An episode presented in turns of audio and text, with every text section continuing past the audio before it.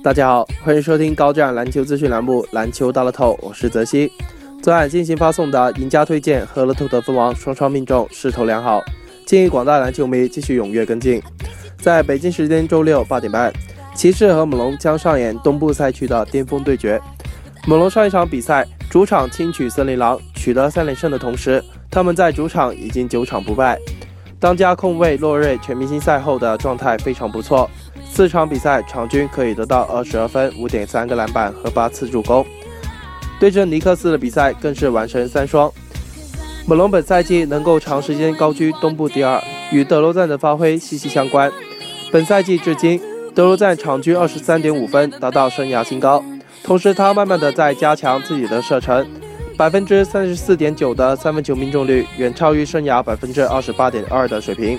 面对东部老大骑士。德罗赞的表现令人期待。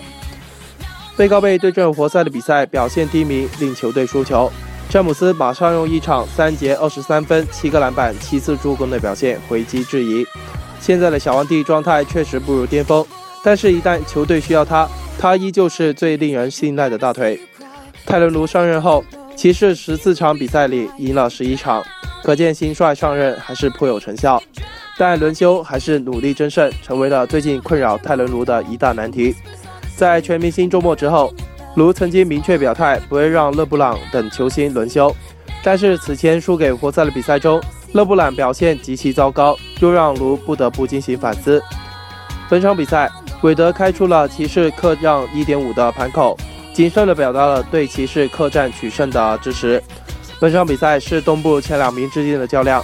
骑士新援弗莱的到来，使得球队的外线实力进一步加强，球队的整体阵容深度强于猛龙。猛龙队最大的短板莫过于前锋位置，由于卡罗尔长期缺阵，猛龙只能使用詹姆斯·约翰逊成为首发。